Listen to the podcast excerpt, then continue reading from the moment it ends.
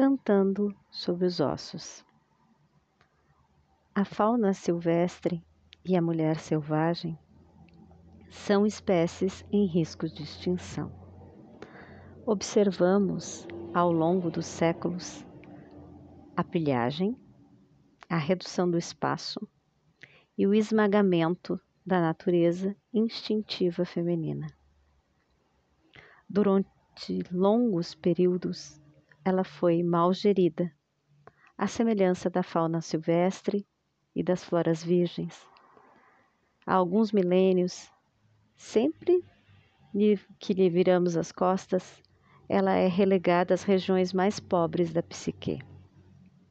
As terras espirituais da mulher selvagem, durante o curso da história, foram saqueadas ou queimadas, com seus refúgios destruídos e seus ciclos naturais transformados à força em ritmos artificiais para agradar os outros.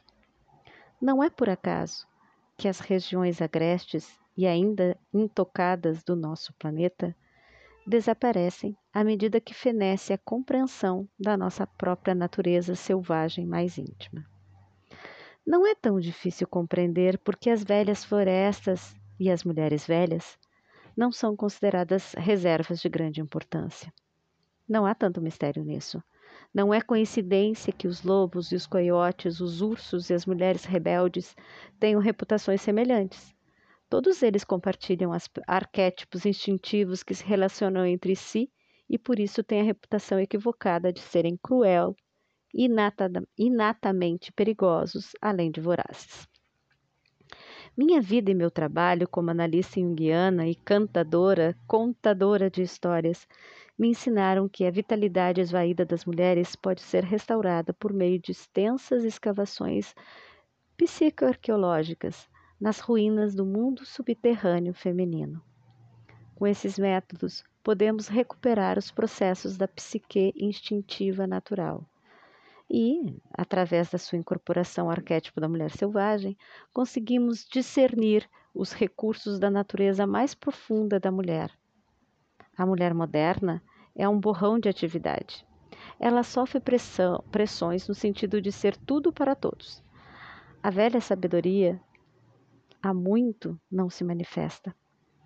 O título desse livro, Mulheres que Correm com os Lobos, Mitos e Histórias do Arquétipo da Mulher Selvagem, foi inspirado em meu estudo sobre a biologia de animais selvagens, em especial os lobos.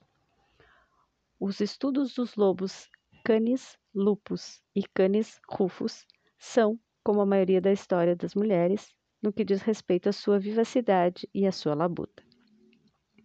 Os lobos saudáveis e as mulheres saudáveis têm certas características psíquicas em comum: percepção aguçada, espírito brincalhão e uma elevada capacidade para devoção. Os lobos e as mulheres são gregários por natureza, curiosos, dotados de grande resistência e força, são profundamente intuitivos e têm grande preocupação para com seus filhotes, seu parceiro e sua matilha tem experiência em se adaptar às circunstâncias em constante mutação. Tem uma determinação feroz e extrema coragem. No entanto, as duas espécies foram perseguidas e acossadas, sendo-lhes falsamente atribuído o fato de serem trapaceiros e vorazes, excessivamente agressivos e de terem menor valor do que seus detratores foram alvos daqueles que prefeririam arrasar as matas virgens, bem como os arredores selvagens da psique, irradiando o que fosse instintivo, sem deixar que dele restasse nenhum sinal. A atividade predatória contra os lobos e contra as mulheres por parte daqueles que não os compreendem é de uma, uma semelhança surpreendente. Pois foi aí que o conceito do arquétipo da mulher selvagem primeiro se concretizou em mim no estudo dos lobos. Estudei também outras criaturas, como, por exemplo, os ursos, os elefantes e os pássaros das almas, as borboletas. Características de cada espécie fornecem indicações abundantes do que pode ser conhecido sobre a psique instintiva da mulher. A mulher selvagem passou pelo espírito duas vezes. A primeira pelo fato de haver nascido de uma linhagem hispano-mexicana tipicamente passional, e a segunda por ter sido adotada por uma família de húngaros impetuosos.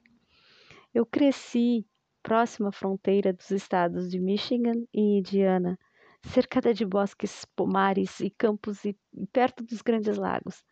Ali os trovões e os relâmpagos eram meu principal alimento. Os milharais estalavam e falavam alto à noite. Mas ao norte, os lobos vinham até as clareiras ao luar para pular e uivar. Todos podíamos beber dos mesmos regatos, sem medo. Embora eu não a chamasse por esse nome, e na época meu amor pela mulher selvagem começou quando eu era bem pequena. Eu era uma esteta, não uma atleta, e meu único desejo era o de perambular em êxtase.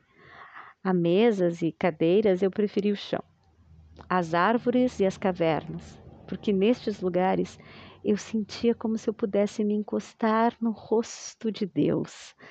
O rio sempre queria ser visitado depois que escurecesse. Os campos precisavam de alguém que neles caminhasse para que pudesse farfalhar conversando.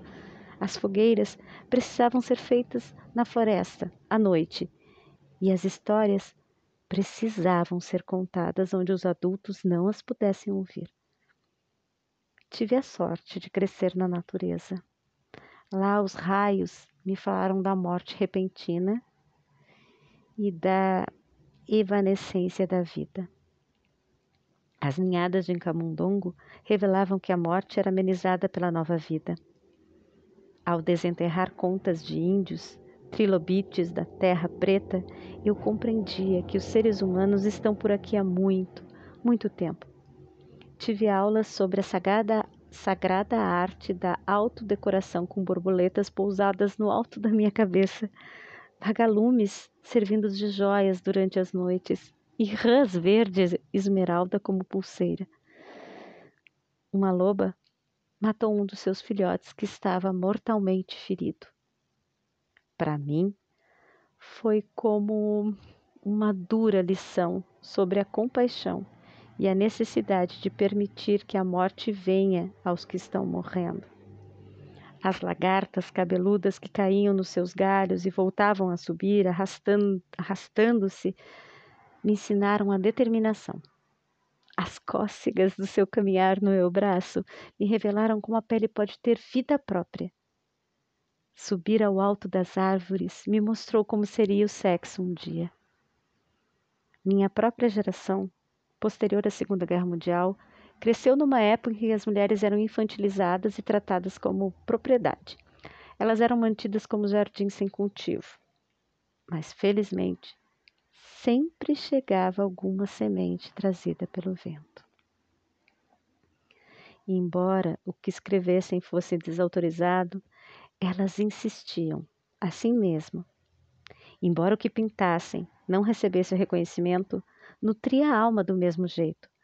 As mulheres tinham de implorar pelos instrumentos, pelo espaço necessário às suas artes, e se nenhum se apresentasse, elas abriam espaços em árvores, cavernas, bosques e armários.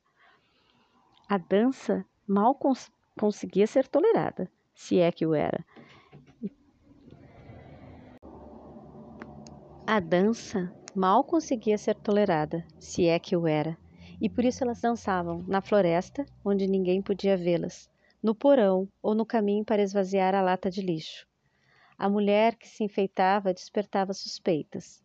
Um traje ou o próprio corpo alegre aumentava o risco dela ser agredida ou de sofrer violência sexual. Não se podia dizer que lhe pertenciam as roupas que cobriam seus próprios ombros. Era uma época que os pais que maltratavam seus filhos eram simplesmente chamados de severos e que as lacerações espirituais de mulheres profundamente exploradas eram denominadas colapsos nervosos e que as meninas e as mulheres que vivessem apertadas, encintas, amordaçadas e contidas eram consideradas certas, enquanto aquelas que conseguiam fugir da coleira uma ou duas vezes na vida eram classificadas de erradas. Por isso, igual a muitas mulheres antes e depois de mim, passei minha vida como uma criatura disfarçada. A semelhança de parentela que me precedeu, andei cabaleando em saltos altos, fui à igreja usando vestidos e chapéu. No entanto, a minha cauda fabulosa muitas vezes aparecia por baixo da bainha do vestido e minhas orelhas se contorciam até meu chapéu sair do lugar, no mínimo cobrindo meus olhos e às vezes indo parar do outro lado da nave. Não me esqueci da canção daqueles anos sombrios, Ambre del alma, a canção da alma faminta, mas também não me esqueci do alegre canto ondo, o canto profundo, cuja letra volta à nossa mente quando nos dedicamos à regeneração do espírito. Como uma trilha que atravessa a floresta e vai cada vez diminuindo mais até quando aparece se reduzir a nada, a teoria psicológica tradicional esgota-se rápido demais para a mulher criativa, talentosa, profunda. A psicologia tradicional é muitas vezes lacônica ou totalmente omissa quanto a questões mais profundas importantes para as mulheres. O aspecto arquetípico, intuitivo, sexual e o cíclico, as idades das mulheres, o jeito de ser mulher, a sabedoria da mulher, seu fogo criador. Foi isso o que direcionou meu trabalho sobre o arquétipo da mulher selvagem durante quase duas décadas. As questões da alma feminina não podem ser tratadas tentando se esculpi-la de uma forma mais adequada a uma cultura inconsciente. Nem é possível dobrá-la até que tenha um formato intelectual mais aceitável para aqueles que alegam ser os únicos detentores do, consci do consciente. Não, foi isso que já provocou a transformação de milhões de mulheres que começaram como forças poderosas e naturais em párias da sua própria cultura. Na verdade, a meta deve ser a recuperação e resgate da bela forma psíquica natural da mulher. Os contos de fadas, os mitos e as histórias proporcionam uma compreensão que aguça o nosso olhar para que possamos escolher o caminho deixado pela natureza selvagem. As instruções encontradas nas histórias nos confirmam que o caminho não terminou, mas que ele ainda conduz as mulheres mais longe e ainda mais longe na direção do seu próprio conhecimento. As trilhas que todas estamos seguindo são aquelas do arquétipo da mulher selvagem, o self instintivo, inato. Chamo-a de mulher selvagem porque essas exatas palavras mulher e selvagem criam lhe amar ou tocar la puerta. A batida dos contos de fadas à porta da psique profunda da mulher. Lhe amar ou tocar a la puerta significa literalmente tocar o instrumento do nome para abrir uma porta. Significa usar palavras para obter a abertura de uma passagem, não importa a cultura pela qual a mulher seja influenciada, ela compreende as palavras mulher e selvagem intuitivamente. Quando as mulheres ouvem essas palavras, uma lembrança muito antiga é acionada, voltando a ter vida, Trata-se da lembrança do nosso parentesco absoluto, inegável, irrevogável, com o feminino selvagem, um relacionamento que pode ter se tornado espectral pela negligência, que pode ter sido soterrado pelo excesso de domesticação, proscrito pela cultura que nos cerca ou simplesmente não ser mais compreendido. Podemos ter nos esquecido do seu nome, podemos não atender quando ela chama o nosso, mas na nossa medula nós a conhecemos e sentimos sua falta. Sabemos que ela nos pertence, bem como nós a ela. Foi dentro desse relacionamento essencial, fundamental e básico que nascemos, e na nossa essência é dele que derivamos. O arquétipo da mulher selvagem envolve o ser alfa, matrilinear.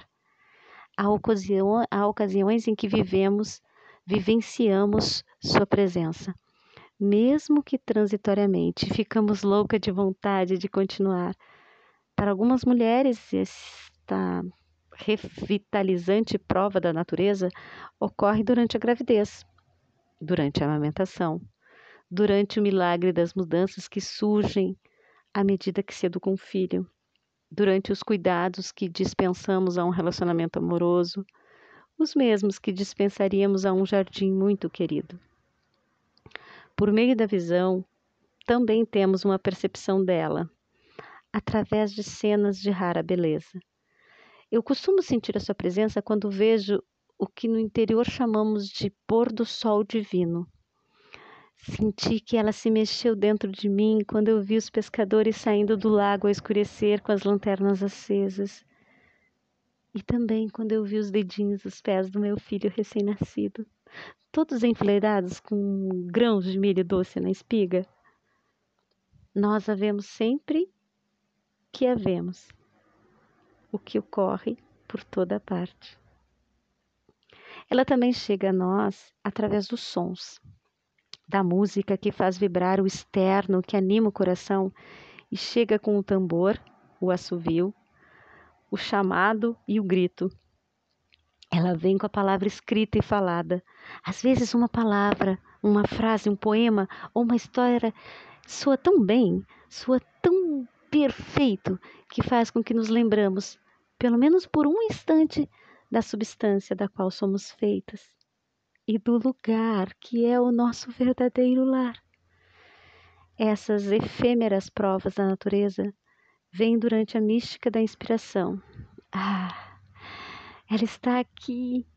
Aí ela já se foi. O anseio por ela surge quando nos encontramos por acaso com alguém que manteve esse relacionamento selvagem ele brota quando percebemos que dedicamos pouquíssimo tempo à fogueira mística ou ao desejo de sonhar um tempo ínfimo à nossa própria vida criativa, ao trabalho da nossa vida ou aos nossos verdadeiros amores.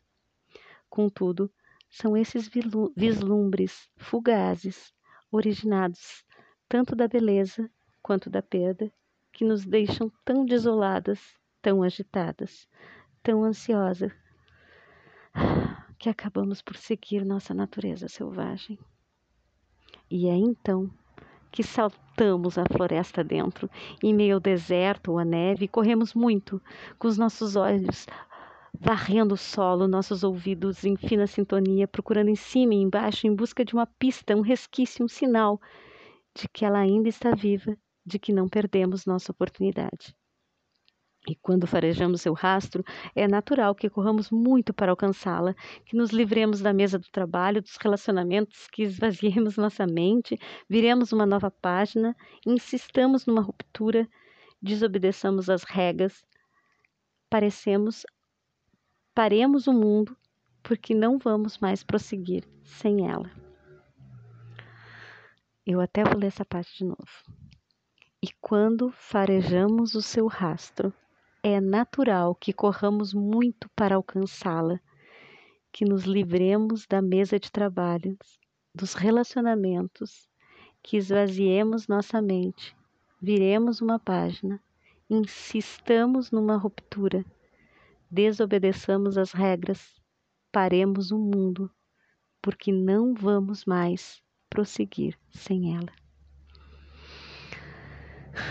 Uma vez que as mulheres a tenham perdido e tenham recuperado, elas lutarão com garra para mantê-la, pois com ela suas vidas criativas florescem, seus relacionamentos adquirem significado, profundidade e saúde, seus ciclos de sexualidade, criatividade, trabalho e diversão são restabelecidos. Elas deixam de ser alvos para as atividades predatórias dos outros, segundo as leis da natureza. Elas têm igual direito a crescer e vicejar. Agora, seu cansaço no final do dia tem como origem o trabalho e os esforços satisfatórios, não o fato de viverem enclausuradas em um relacionamento, um emprego ou um estado de espíritos pequenos demais. Elas sabem instintivamente quando as coisas devem morrer e quando devem viver. Elas sabem como ir embora e como ficar. Quando as mulheres reafirmam seu relacionamento com a natureza selvagem, elas recebem um dom de dispor de uma observadora interna permanente, uma sábia, uma visionária, um oráculo, uma inspiradora, uma intuitiva, uma criadora, uma inventora e um ouvinte que guia, sugere e estimula uma vida vibrante nos mundos interior e exterior. Quando as mulheres estão com a mulher selvagem, a realidade desse relacionamento transparece nelas. Não importa o que aconteça, essa instrutora, mãe e mentora selvagem dá sustentação às suas vidas interior e exterior.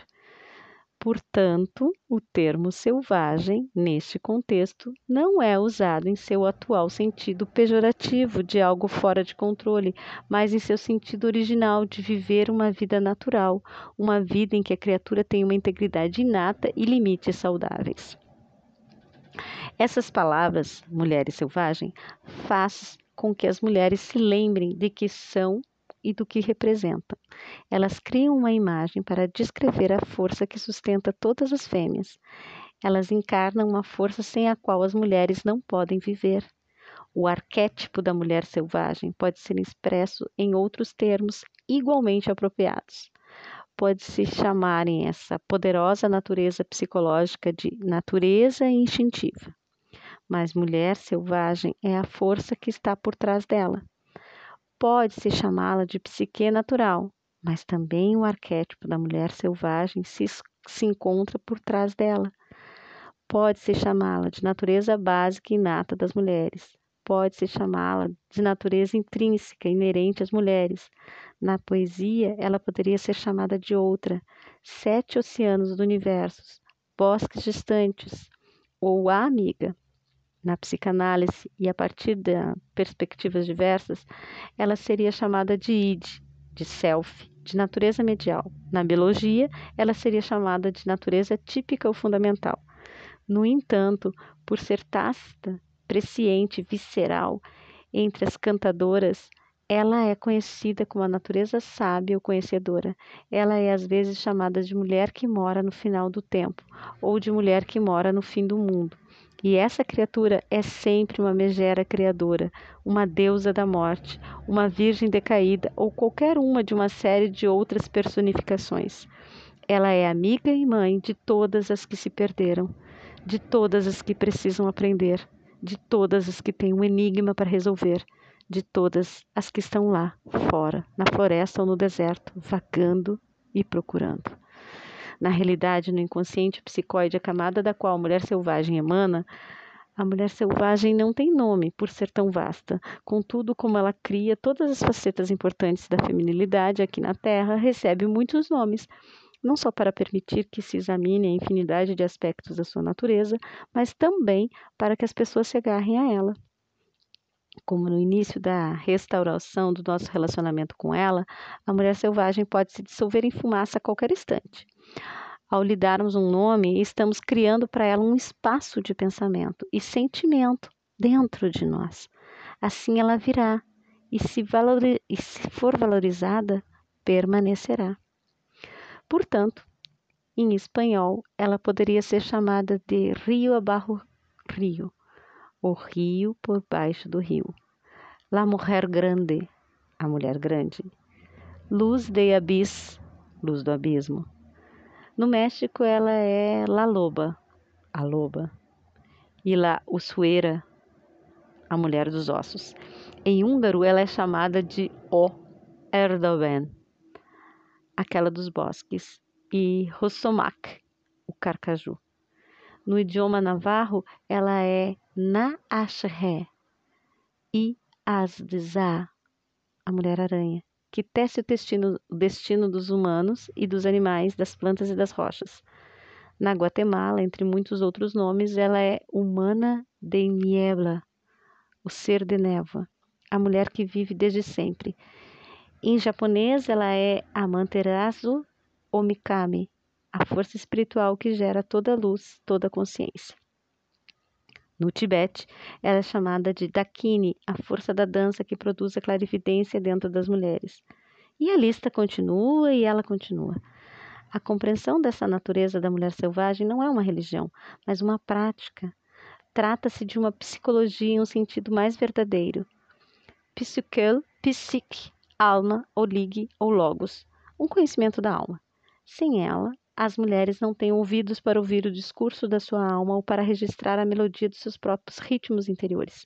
Sem ela, a visão íntima das mulheres é impedida pela sombra de uma mão e grande parte dos seus dias é passada num tédio paralisante ou então em pensamentos ilusórios. Sem ela, as mulheres perdem a segurança do apoio de sua alma. Sem ela, elas se esquecem do motivo pelo qual estão aqui. Agarram-se às coisas quando seria melhor afastarem-se delas. Sem elas, sem ela, elas exigem demais de menos ou nada. Sem elas, elas se calam quando de fato estão ardendo. A mulher selvagem é seu instrumento regulador, seu coração, da mesma forma que o coração humano regula o corpo físico. Quando perdemos o contato com a psique instintiva, vivemos num estado de destruição parcial e as imagens e poderes que são naturais à mulher não têm condições de pleno desenvolvimento. Quando são cortados os vínculos de uma mulher com sua fonte de origem, ela fica esterilizada e seus instintos e ciclos naturais são perdidos, em virtude de uma subordinação à cultura, ao intelecto, ao ego dela própria ou de outros. A mulher selvagem é a saúde para todas as mulheres. Sem ela, a psicologia feminina não faz sentido. Essa mulher não domesticada é o protótipo de mulher. Não importa a cultura, a época, a política, ela é sempre a mesma. Seus ciclos mudam, suas representações simbólicas mudam, mas na sua essência ela não muda. Ela é o que é e é um ser inteiro. Ela abre canais através das mulheres. Se elas estiverem reprimida, reprimidas, ela luta para erguê-las. Se elas forem livres, ela é livre. Felizmente, por mais que seja humilhada, ela sempre volta à posição natural. Por mais que seja proibida, silenciada, podada, enfraquecida, torturada, rotulada de perigosa, louca e de outros apelidos depreciativos, ela volta à superfície das mulheres, de tal forma que mesmo a mulher mais tranquila, mais contida, guarda um canto secreto para a mulher selvagem. Mesmo a mulher mais reprimida tem uma vida secreta, com pensamentos e sentimentos ocultos que são exuberantes e selvagens, ou seja, naturais. naturais. Mesmo a mulher presa, com a máxima segurança, reserva um lugar para o seu self selvagem, pois ela intuitivamente sabe que um dia haverá uma saída, uma abertura, uma oportunidade e ela poderá escapar. Creio que todos os homens e mulheres nascem com talentos. No entanto, a verdade é que houve pouca descrição dos hábitos e das vidas psicológicas de mulheres talentosas, criativas e brilhantes.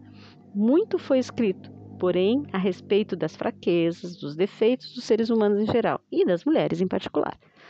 No caso do arquétipo da mulher selvagem, para vislumbrá-la, captá-la e utilizar o que ela oferece, precisamos nos interessar mais pelos pensamentos, sentimentos e esforços que fortalecem as mulheres e computar corretamente os fatores íntimos e culturais que as debilitam.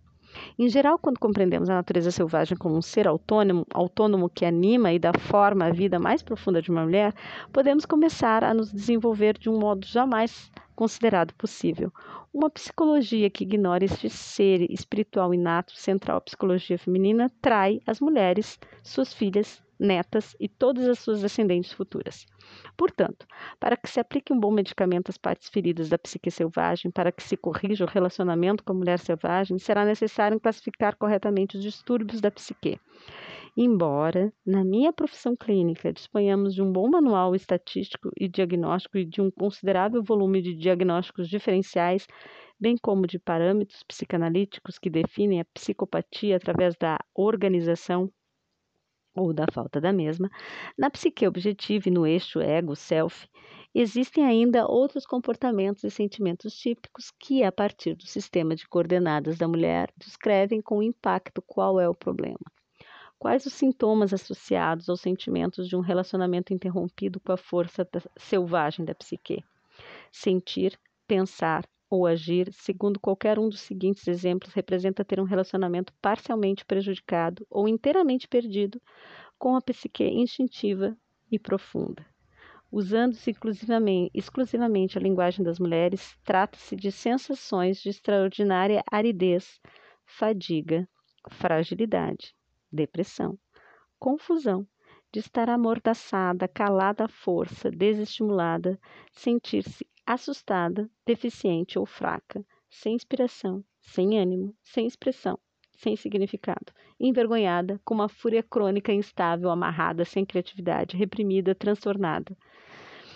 Sentir-se impotente, insegura, hesitante, bloqueada, incapaz de realizações, entregando, entregando a própria criatividade para os outros, escolhendo parceiros, empregos ou amizades que lhe esgotam a energia, sofrendo por, vi por viver em desacordo com os próprios ciclos, superprotetora de si mesma, inerte, inconstante, vacilante, incapaz de regular a própria marcha ou de fixar limites não conseguir insistir no seu próprio andamento, preocupar-se em demasia com a, com a opinião alheia, afastar-se do seu Deus ou dos seus deuses, isolar-se da sua própria revitalização, deixar-se envolver exageradamente na domesticidade, no intelectualismo do trabalho ou na inércia, porque é esse o lugar mais seguro para quem perdeu os próprios instintos. Recear, aventurar-se, recear, aventurar-se, ou revelar-se, temer procurar um mentor, mãe, pai, temer exibir a própria obra antes que esteja perfeita, temer iniciar uma viagem, recear gostar de alguém ou dos outros, ter medo de não conseguir parar, de se esgotar, de se exaurir, curvar-se diante da autoridade, perder a energia diante de projetos criativos encolher-se, humilhar-se, ter angústia, entorpecimento, ansiedade, ter medo de revidar quando não resta outra coisa a fazer, medo de experimentar o novo, medo de enfrentar, de exprimir sua opinião, de criticar qualquer coisa, de sentir-se náuseas, aflição, acidez, sentir-se partida ao meio, estrangulada, conciliador e gentil com extrema facilidade, de ter sentimentos de vingança, ter medo de parar, ter medo de agir Contar até três repetidamente, sem conseguir começar, ter complexo de superioridade, ambivalência e, no entanto, não fosse por isso, ser plenamente capaz, em perfeito funcionamento. Essas rupturas são uma doença, não de uma era, nem de um século, mas transformando-se em epidemia a qualquer hora, em qualquer lugar onde as mulheres se vejam aprisionadas sempre que a natureza selvática tiver caído na armadilha. Uma mulher saudável assemelha-se muito a um lobo, robusta, plena, com grande força vital, que dá a vida e que tem consciência do seu território, engenhosa, leal, que gosta de perambular. Entretanto, a separação da natureza selvagem faz com que a personalidade da mulher se torne mesquinha, parca, fantasmagórica, espectral. Não fomos feitas para sermos franzinas de cabelos frágeis, incapazes de saltar, de perseguir, de parir, de criar uma vida. Quando as vidas das mulheres estão em êxtase tédio, já está na hora da mulher selvática aflorar. Chegou a hora de a função criatura da psique fertilizar a aridez. De que maneira a mulher selvagem afeta as mulheres? Tendo a mulher selvagem como aliada, como líder, como modelo, mestra, passamos a ver não com dois olhos, mas com a intuição que dispõe de muitos olhos. Quando afirmamos a intuição, somos, portanto, como a noite estrelada. Fitamos o mundo com milhares de olhos. A mulher selvagem carrega consigo os elementos para a cura, traz tudo o que a mulher precisa ser e saber. Ela dispõe do remédio para todos os males. Ela carrega histórias e sonhos, palavras e canções, signos e símbolos. Ela é tanto veículo quanto destino. Aproximar-se da natureza instintiva não significa desestruturar-se, mudar tudo da esquerda para a direita, do preto para o branco, passar o oeste para o leste, agir como louca ou descontrolada. Não significa perder as socializações básicas ou tornar-se menos humana significa exatamente o oposto. A natureza selvagem possui uma vasta integridade. Ela implica em delimitar territórios, encontrar nossa matilha, ocupar nosso corpo com segurança e orgulho, independente dos dons e das limitações deste corpo. Falar e agir em defesa própria, estar consciente, alerta, recorrer aos poderes da intuição e do pressentimento inato às mulheres, adequar-se aos próprios ciclos, descobrir aquilo que pertencemos, despertar com dignidade e manter o máximo da consciência possível. O arquétipo, o arquétipo da mulher selvagem, bem como tudo o que está por trás dele, é o benfeitor de todas as pintoras, escritoras, escultoras, dançarinas, pensadoras, rezadeiras, de todas as que procuram e as que encontram, pois elas todas se dedicam a inventar, e essa é a principal ocupação da mulher selvagem. Como toda arte, ela é visceral, não cerebral. Ela sabe rastrear e correr, convocar e repelir. Ela sabe sentir, disfarçar e amar profundamente. Ela é intuitiva, típica e normativa. Ela é totalmente essencial à saúde mental e espiritual da mulher. E então, o que é a mulher selvagem? Do ponto de vista da psicologia arquetípica, bem como pela tradição das contadoras de história, ela é a alma feminina. No entanto, ela é mais que isso. Ela é a origem do feminino. Ela é tudo o que for instintivo, tanto no mundo visível quanto do oculto. Ela é a base. Cada uma de nós recebe uma célula refulgente que contém todos os instintos e conhecimentos necessários para a nossa vida. Ela é a força da vida, morte vida. É a incubadora, é a intuição, a vidência e é a escuta com atenção e tem o coração leal. Ela estimula os humanos a continuarem a ser multilingües, fluentes no linguajar dos sonhos, da paixão, da poesia. Ela sussurra em sonhos noturnos, ela deixa em seu rastro no terreno da alma da mulher um pelo grosseiros e pegadas lamacentas. É, esses sinais enchem as mulheres de vontade de encontrá-la, libertá-la e amá-la.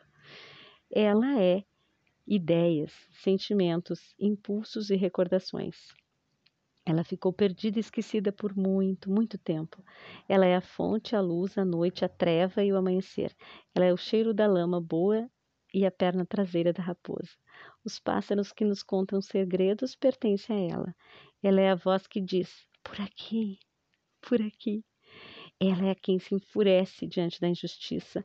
Ela é a que gira como uma roda enorme. Ela é a criadora de ciclos. É a procura dela que saímos de casa e é à procura dela que voltamos para casa. Ela é a raiz estrumada de todas as mulheres. Ela é tudo o que nos mantém vivas. Quando achamos que chegamos ao fim, ela é geradora de acordos e ideias pequenas e incipientes. Ela é a mente que nos concebe. Nós somos os seus pensamentos. Onde ela está presente? Onde se pode senti-la? Onde se pode encontrá-la? Ela caminha pelos desertos, bosques, oceanos, cidades, subúrbios e nos castelos. Ela vive entre rainhas e camponesas, nas salas de reuniões, na fábrica, no presídio, na montanha da solidão. Ela vive no gueto, na universidade e nas ruas. Ela deixa pegadas para que possamos medir nosso tamanho. Ela deixa pegadas onde quer que haja uma única mulher que seja solo fértil. Onde vive a mulher selvagem?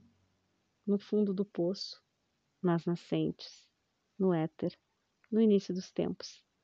Ela está na lágrima no oceano, está no câmbio das árvores que zune à medida que cresce. Ela vem do futuro e do início dos tempos. Vive no passado e é evocada por nós.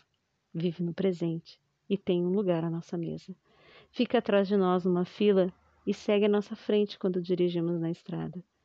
Ela vive no futuro e volta no tempo para nos encontrar agora. Ela vive no verde, que surge através da neve, nos caules farfalhantes do milho seco do outono. Ali onde os mortos vêm ser beijados e para onde os vivos dirigem suas preces. Ela vive no lugar onde é criada a linguagem. Ela vive da poesia, da percussão e do canto vive de semínimas e apojaturas, numa cantata, numa cestina e no blues. Ela é o momento imediatamente anterior àquele em que somos tomadas pela, pela inspiração. Ela vive num local distante que abre caminho até o nosso mundo.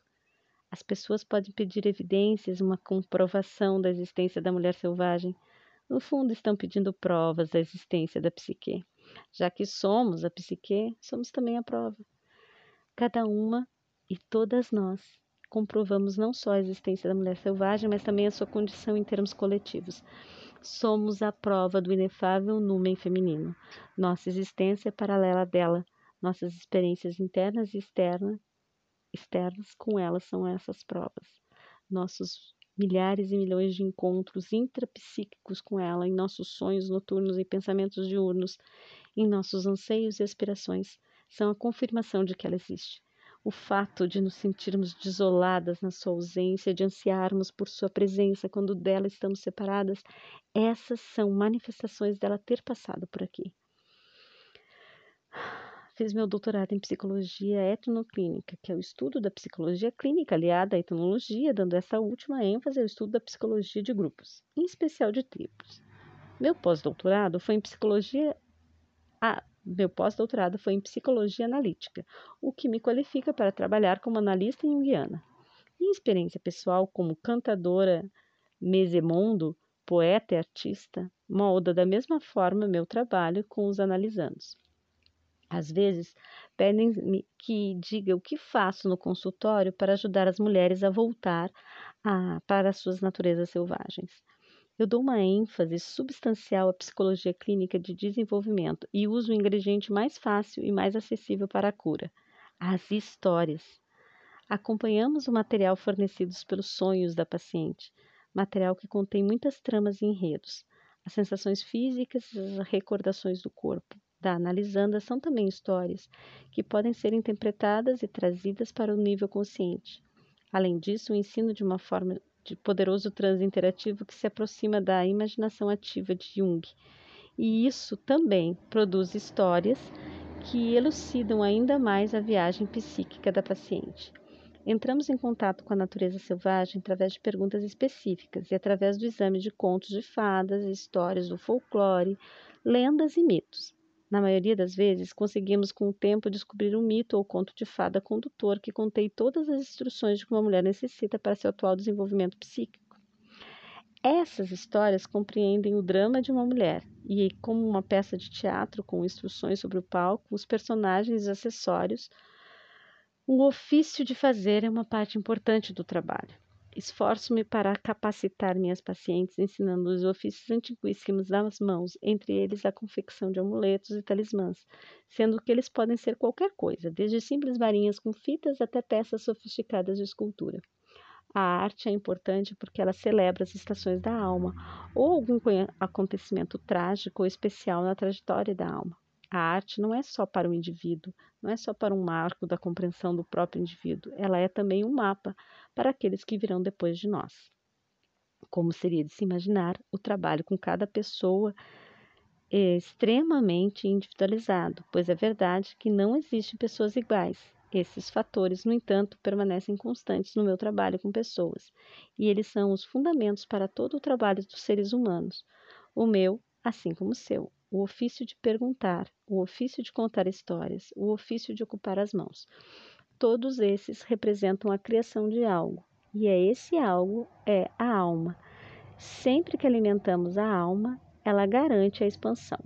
Portanto, seguem-se histórias que elucidam o relacionamento com a mulher selvagem. As histórias e mitos transcritos nessa obra são transcrições literais das minhas conferências e apresentações. Os contos desculpa, são apresentados em detalhes fiéis em sua integridade arquetípica. Estão também incluídas algumas das perguntas que peço às mulheres que respondam após refletirem sobre elas para propiciar uma convergência consciente com o precioso self selvagem.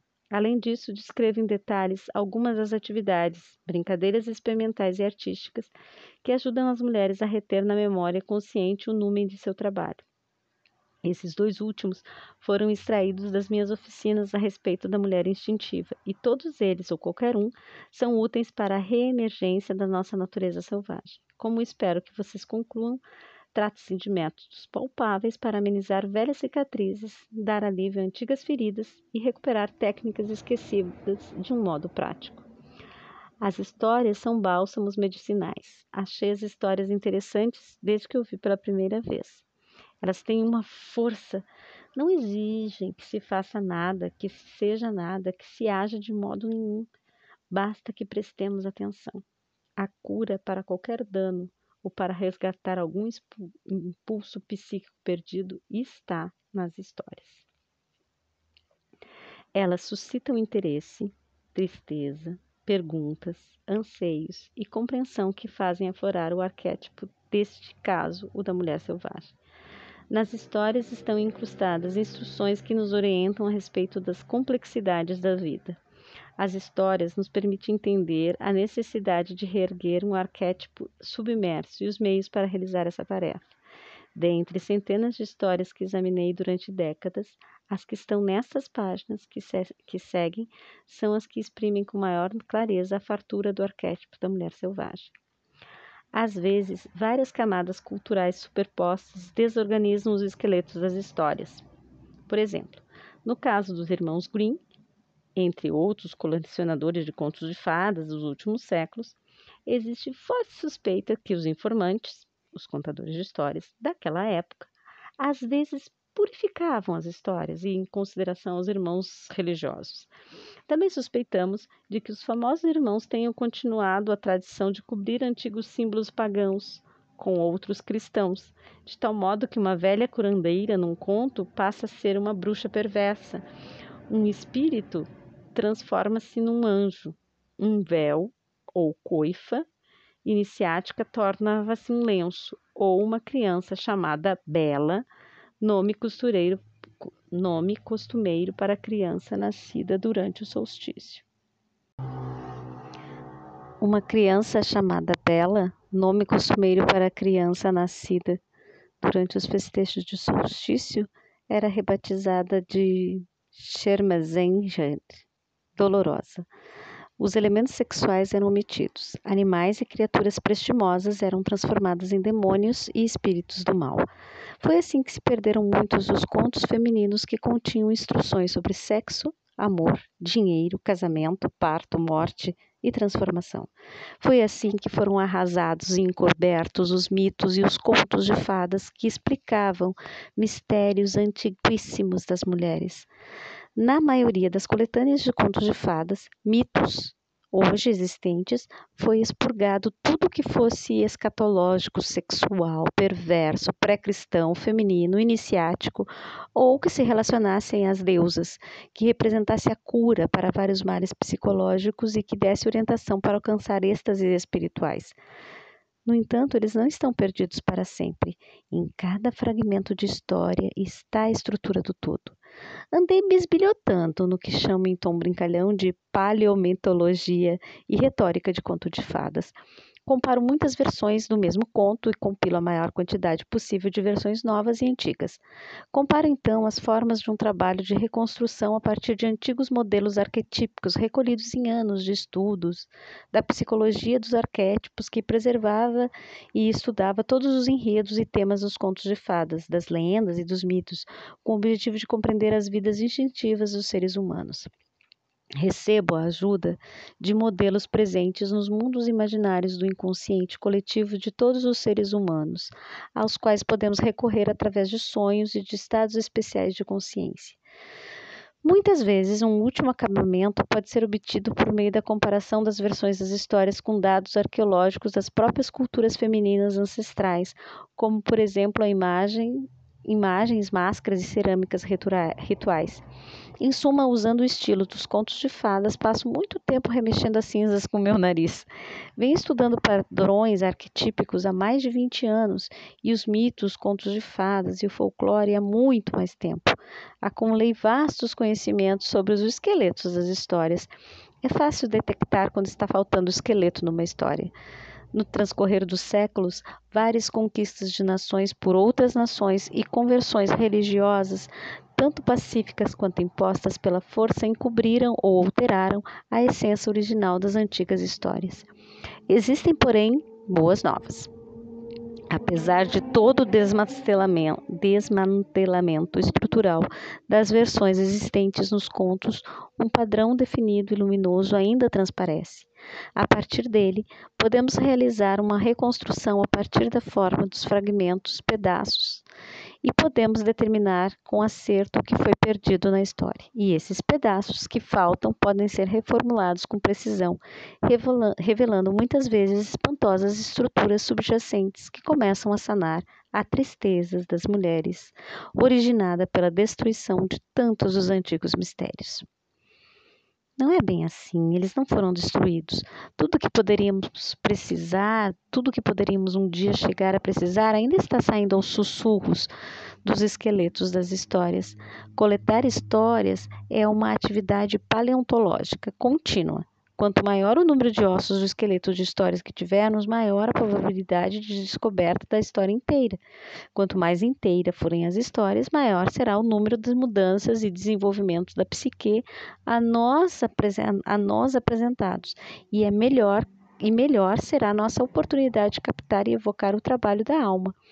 Quando trabalhamos a alma, ela, a mulher selvagem, vai se expandindo.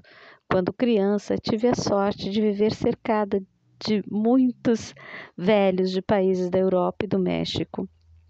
Muitos dos membros da minha família, vizinhos e amigos eram norte-americanos de primeira geração ou haviam chegado recentemente da Hungria, Alemanha, Romênia, Bulgária e Iugoslávia, Polônia, Tchecoslováquia, Sérvio-Croácia, Rússia, Lituânia e Boêmia, assim como de Jalisco, Jalisco Michoacán, Juarez e de muitas das aldeias fronteiriças entre o México o Texas e o Arizona.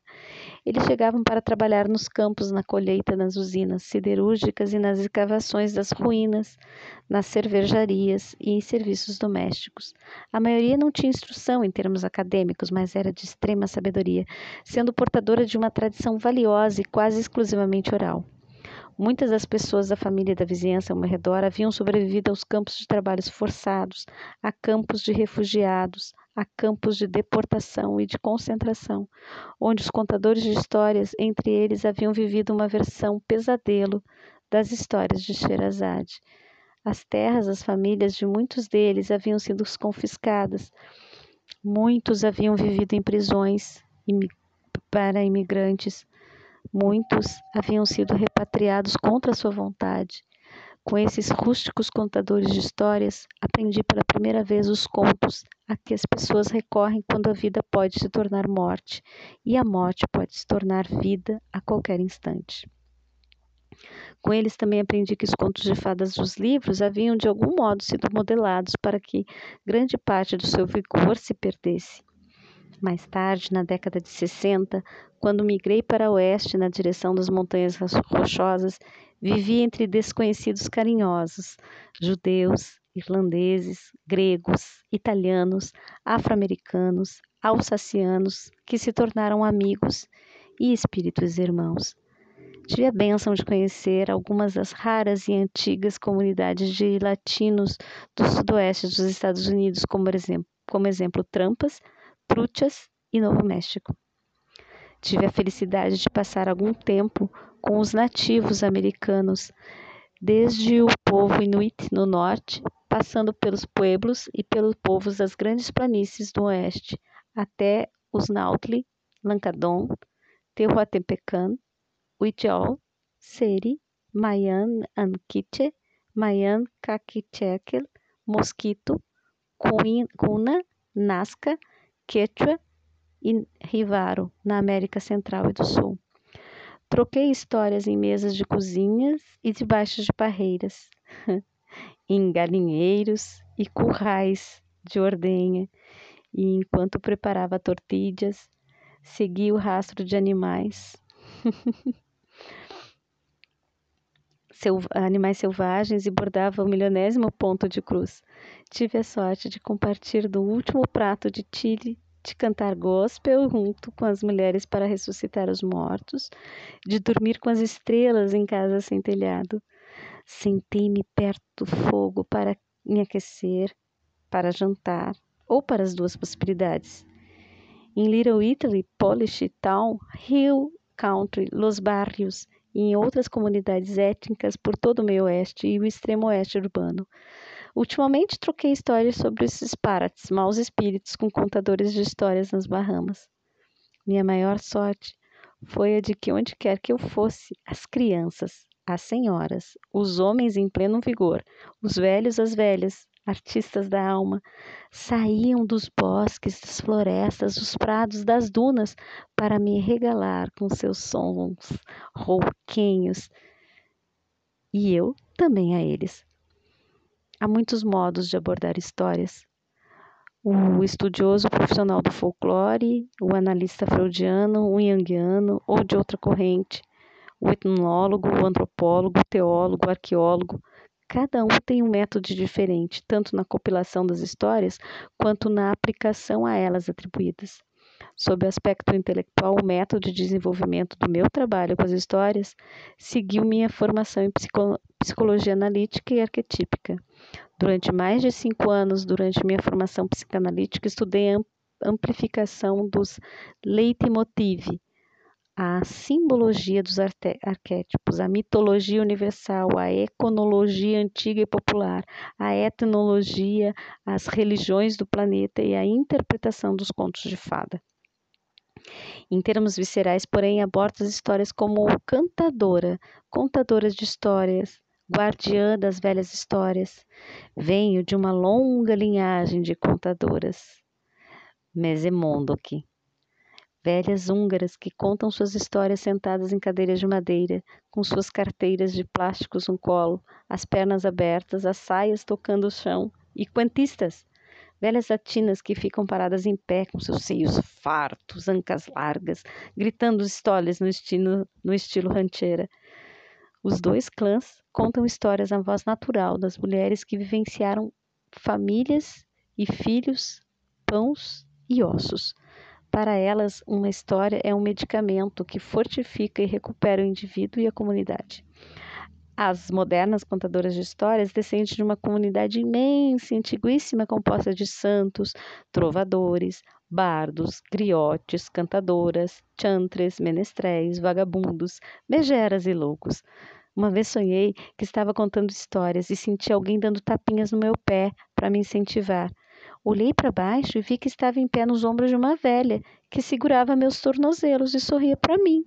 Não, não, disse eu, venha subir nos meus ombros, já que a senhora é velha e eu sou nova. Não, nada disso, insistiu ela. É assim que deve ser. Percebi que ela também estava em pé nos ombros de uma mulher ainda mais velha do que ela, que estava nos ombros de uma mulher usando um manto, que estava nos ombros de uma criatura que estava nos ombros Acreditei no que disse a velha do sonho a respeito de como as coisas devem ser. A energia para contar histórias vem daquelas que já se foram. Contar ou ouvir histórias deriva sua energia de uma altíssima coluna de seres humanos interligados através do tempo e do espaço, sofisticadamente trajados com farrapos, mantos ou com a nudez da sua época, e repletos a ponto de transbordarem de vida ainda sendo vivida. Se existe uma única fonte das histórias e um espírito das histórias, ela está nessa longa corrente de seres humanos. As histórias são muito mais antigas do que a arte e a psicologia e serão sempre as mais velhas nessa comparação, não importa quanto tempo passe. Um dos estilos mais antigos de relato que muito me intriga é o estado de transe, apaixonado, no qual a contadora pressente a plateia, seja ela composta de, indivíduo, de um indivíduo ou de muitos, e entra num universo entre universos, no qual uma história é atraída para a contadora em transe e transmitida através dela. É a contadora de histórias propiciando o fazer da alma. A contadora em transe convoca El Duende, o vento que sopra o espírito sobre o rosto dos ouvintes. Uma contadora em transe aprende a ser maleável em termos psíquicos através da prática meditativa da história, ou seja, o exercício individual no sentido de abrir certos portões psíquicos e frestas do ego a fim de permitir que a voz se pronuncie. A voz que é a mais antiga do que as pedras. Quando isso acontece, a história pode seguir qualquer trilha, pode virar de cabeça para baixo, pode virar uma sopa e ser servida para que algum pobre se banqueteie, pode ser carregada de ouro à vontade, ou pode perseguir o ouvinte levando a outro mundo. A contadora nunca sabe como tudo vai acabar, e nisso reside pelo menos a metade da magia orvalhada da história. Este é um livro de relatos sobre costumes dos arquétipos da mulher selvagem. Tentar esquematizá-la, delimitar sua vida psíquica dentro de escaninhos seria o contrário ao seu espírito. Conhecê-la é um processo permanente, um processo que dura a vida inteira, e é por isso que essa obra é um trabalho permanente, perpétuo. Assim, seguem-se algumas histórias serem usadas como vitaminas para a alma, algumas observações, alguns fragmentos de mapas, pedacinhos de resina de pinheiro para grudar penas em árvores como sinalização do caminho, e algum mato rasteiro amassado guiando o trajeto de, vo de volta a El Mundo Subterrâneo, nosso lar psíquico. A história as histórias conferem movimento à nossa vida interior, e isso tem importância especial nos casos em que a vida interior está assustada, presa ou encurralada. As histórias lubrificam as engrenagens, fazem correr a adrenalina, mostram-nos a saída e, apesar da dificuldade, abrem-se para nós portas amplas em paredes, anteriormente fechadas. Aberturas que nos levam à terra dos sonhos, que conduzem ao amor e ao aprendizado, que nos devolvem a nossa verdadeira vida de mulheres selvagens e sagazes. Histórias como o Barba Azul nos dão ideia exata do que fazer a respeito do ferimento que não para de sangrar. Histórias como a mulher esqueleto revelam o poder místico do relacionamento e como o sentimento entorpecido pode voltar à vida e ser um amor profundo. Os dons da velha morte podem ser encontrados na personagem Baba Yaga, velha megera selvagem, a bonequinha que mostra o caminho quando tudo parece perdido, faz voltar à tona uma das artes femininas instintivas perdidas em Vassalissa. A sabida, Vassalissa sabida. Histórias como La Loba, a mulher dos ossos do deserto, fala da função transformadora da psique. A donzela sem mãos recupera os estágios perdidos dos antigos ritos de iniciação das mulheres selvagens, de tempos antigos, fornecendo assim orientações duradouras e atemporais para todos os anos de vida da mulher. E nosso encontro com a mulher selvagem, que nos leva a não limitar nossa conversa aos seres humanos, nossos momentos mais esplêndidos aos salões de dança, nossos ouvidos apenas à música produzidas por instrumentos feitos pelo homem, nossos olhos à beleza ensinada, nossos corpos às sensações aprovadas, nossas mentes aquilo a respeito de que todos já estão de acordo. Essas histórias apresentam um insight penetrante à chama da vida apaixonada, o fôlego para dizer o que sabemos, a coragem de super, suportar o que vemos, sem afastar os olhos, o perfume da alma selvagem. Este é um livro de histórias de mulheres apresentada como marcos ao longo do caminho. Elas são doces para você ler, refletir e prosseguir na direção da sua própria liberdade natural e conquistada, no seu carinho para consigo mesma, para com os animais, a terra, as crianças, irmãs, os amantes e os homens. Já vou lhe avisar: as portas para o mundo da mulher selvagem são poucas, porém valiosas. Se você tem uma cicatriz profunda, ela é uma porta. Se você tem uma história muito antiga, ela é uma porta. Se você gosta do céu e da água tanto que mal consegue aguentar, isso é uma porta. Se você anseia por uma vida mais profunda, mais plena, por uma, vanda, uma vida sã, isso é uma porta. O material contido nesse livro foi selecionado para lhe dar coragem. O trabalho é oferecido como um fortificante para aquelas que estão no meio do caminho incluindo-se as que lutam em difíceis paisagens interiores, bem como as que lutam no mundo e por ele. Precisamos nos esforçar para permitir que a nossa alma cresça naturalmente até atingir sua profundidade natural. A natureza selvagem não exige que a mulher tenha uma cor determinada, uma instrução determinada, um estilo de vida ou classe econômica determinados. Na realidade, ela não consegue vicejar na atmosfera imposta do politicamente correto o quanto é forçada a se moldar a velhos paradigmas obsoletos, ela viceja em visões novas e integridade individual, ela viceja com a sua própria natureza.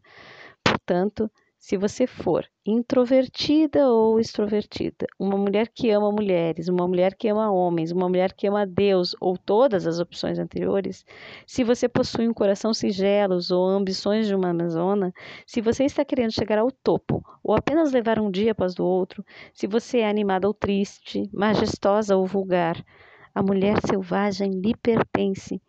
Ela pertence a todas as mulheres. Para encontrar a mulher selvagem, é necessário que as mulheres voltem para suas vidas instintivas, sua sabedoria mais profunda. Portanto, vamos nos apressar agora e trazer nossas lembranças de volta ao espírito da mulher selvagem.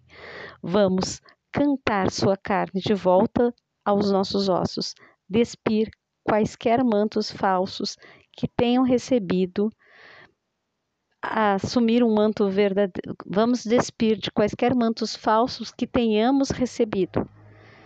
Assumir o um manto verdadeiro do poder do conhecimento e do instinto, invadir os terrenos psíquicos que nos pertenceram um dia, desfraldar as faixas, preparar a cura. Voltemos agora, mulheres selvagens, a uivar, rir e cantar para aquela que nos ama tanto.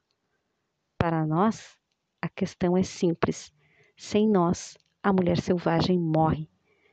Sem a mulher selvagem, nós morremos. para a verdadeira vida, ambas têm que existir. Então, boa noite, boa noite, Curias. Continuando a leitura Mulheres que Correm com Lobos.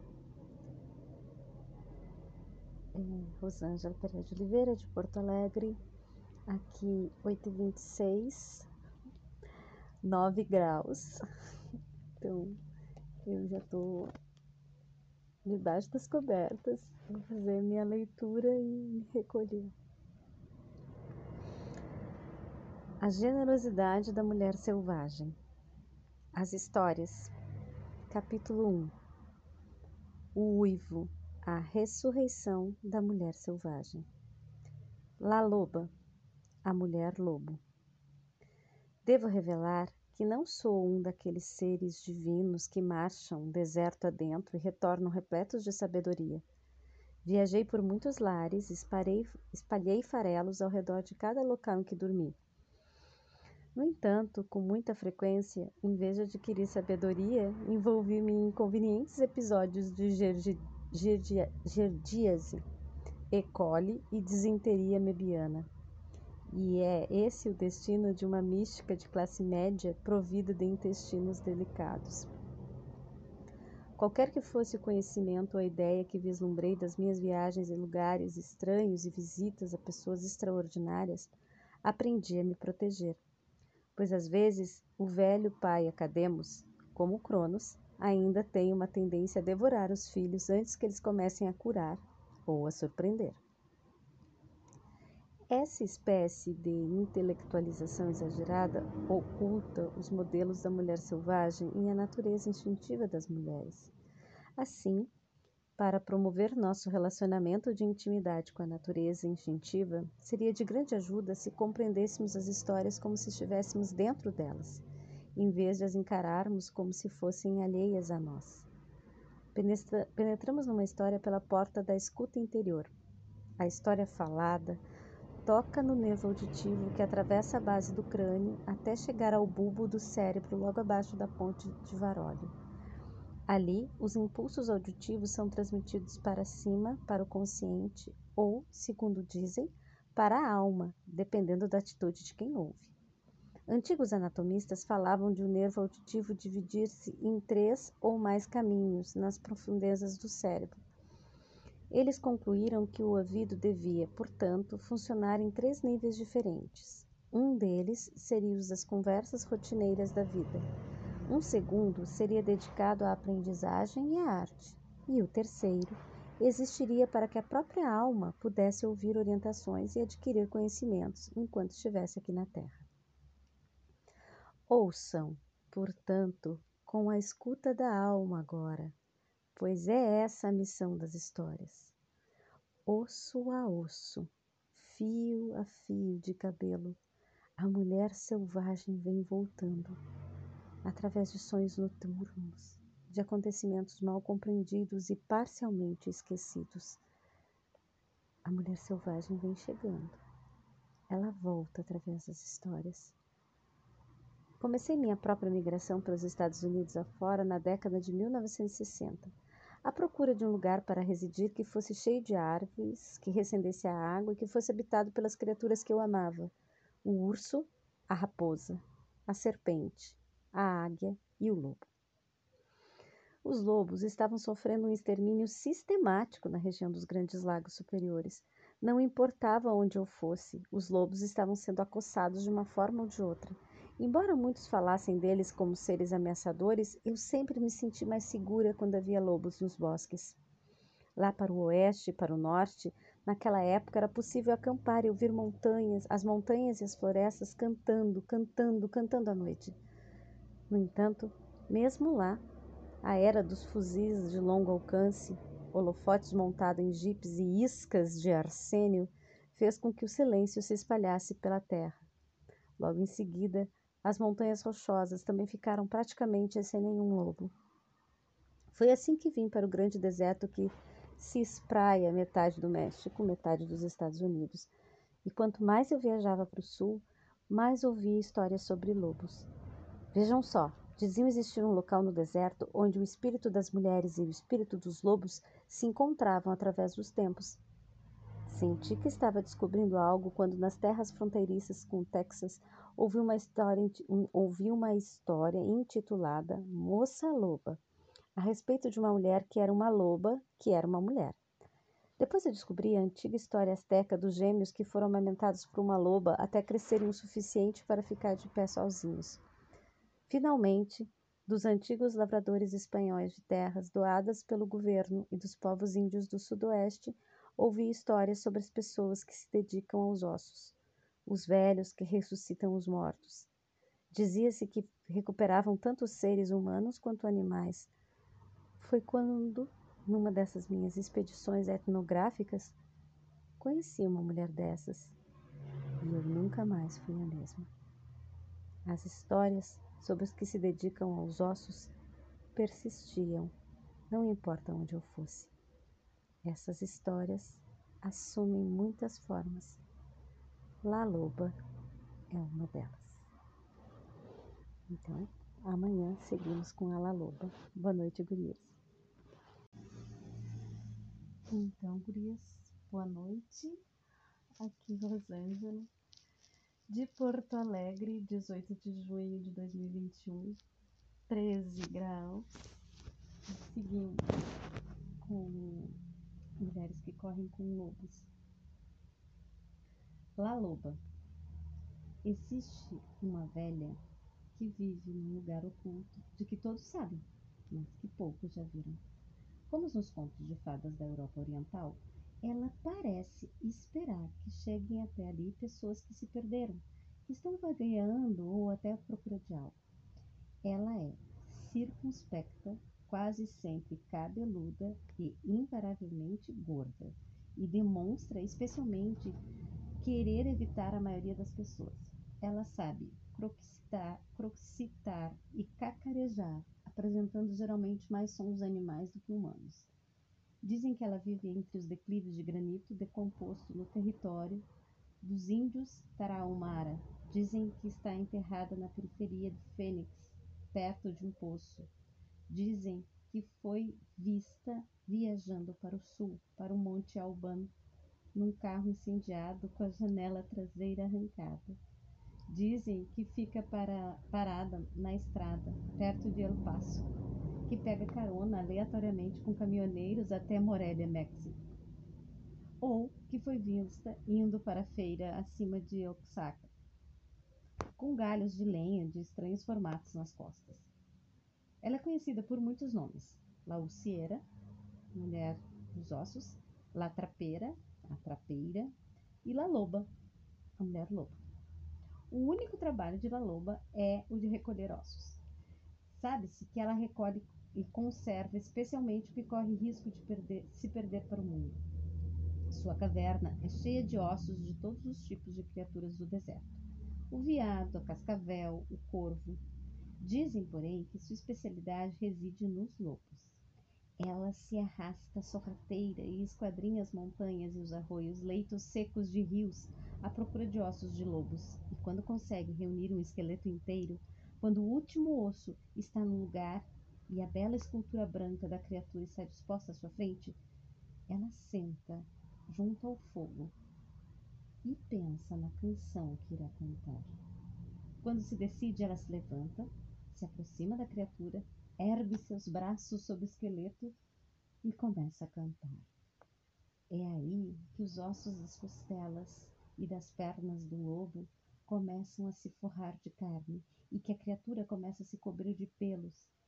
A loba canta um pouco mais e uma proporção maior da criatura ganha vida. Seu rabo forma uma curva para cima, forte e desgrenhado. A loba canta mais e a criatura lobo começa a respirar. E a loba ainda canta com tanta intensidade que o chão do deserto estremece e enquanto canta, o lobo abre os olhos, dá um salto e sai correndo pelo desfiladeiro. Em algum ponto da corrida, quer pela velocidade, por atravessar um rio, respingando água, quer pela incidência de um raio de sol ou de luar sobre seu flanco, o lobo de repente é transformado numa mulher. que ri e corre livre na direção do horizonte. Por isso, disse: Se você estiver perambulando pelo deserto, por volta do pôr do sol, e quem sabe esteja um pouco perdido, cansado, sem dúvida você tem sorte, porque La Loba pode simpatizar com você e lhe ensinar algo, algo da alma.